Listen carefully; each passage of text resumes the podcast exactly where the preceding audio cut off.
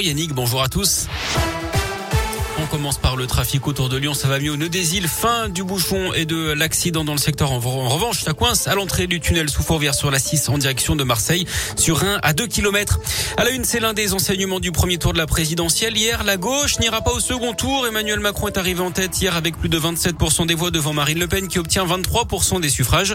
Jean-Luc Mélenchon n'était pas très loin derrière. Le candidat insoumis rassemble un peu moins de 22% des voix. L'union à gauche n'a donc pas eu lieu malgré les appels répétés au vote utile de plusieurs personnalités politique dans les derniers jours de la campagne. Les soutiens de Fabien Roussel, accusent le coup avec 2,3% des voix.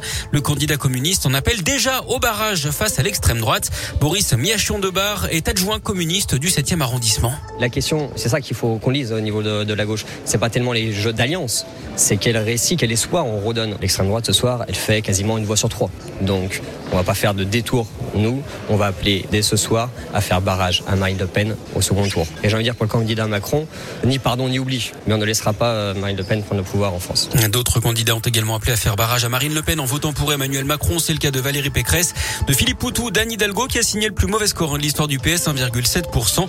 Seuls deux candidats ont appelé à voter pour la candidature du Rassemblement national. Éric Zemmour, 7% hier et Nicolas Dupont-Aignan, 2%. Le scrutin qui a froissé certains orgueils et qui a plombé les finances. Ce matin, Valérie Pécresse appelle les Français à une aide d'urgence pour boucler sa campagne. Elle parle d'une situation critique hein, chez LR avec un trou de 7 millions d'euros. Elle a terminé à moins de 5% des suffrages, on l'a dit. C'est le seuil à partir duquel les frais de campagne sont remboursés par l'État. La candidate dit s'être endettée personnellement à hauteur de 5 millions d'euros. La date butoir est fixée au 15 mai. Appel au don également lancé par le candidat écologiste Yannick Jadot. Lui non plus n'a pas dépassé les 5%. Son parti est dans une situation critique. Il faut trouver 2 millions d'euros d'ici euh, le mois prochain. Après le premier tour, c'est aussi l'heure des premières analyses. D'après plusieurs sondages, plus d'un tiers des jeunes entre 18 et 24 ans ont voté pour Jean-Luc Mélenchon hier.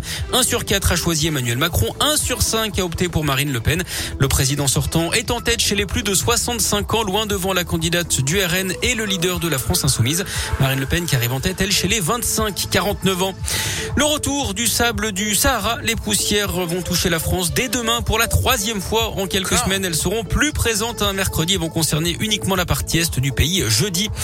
Et puis la fin du salon de l'auto à Eurexpo. Aujourd'hui, les amateurs de belles mécaniques ou ceux qui cherchent un véhicule d'occasion tout simplement à se promener et prendre du bon temps ont jusqu'à 20h ce soir pour en profiter. Et puis on termine par du sport et du tennis avec les premiers Français attendus sur la terre battue des cours du Masters 1000 de Monte Carlo. Gaël Monfils blessé au pied a déclaré forfait. On suivra Arthur Rinderkner contre l'Italien Fabio Fognini. Et puis Joe Wilfried Tsonga face au Croate Marine Silic. Le match est prévu dans le courant de l'après-midi. Parfait.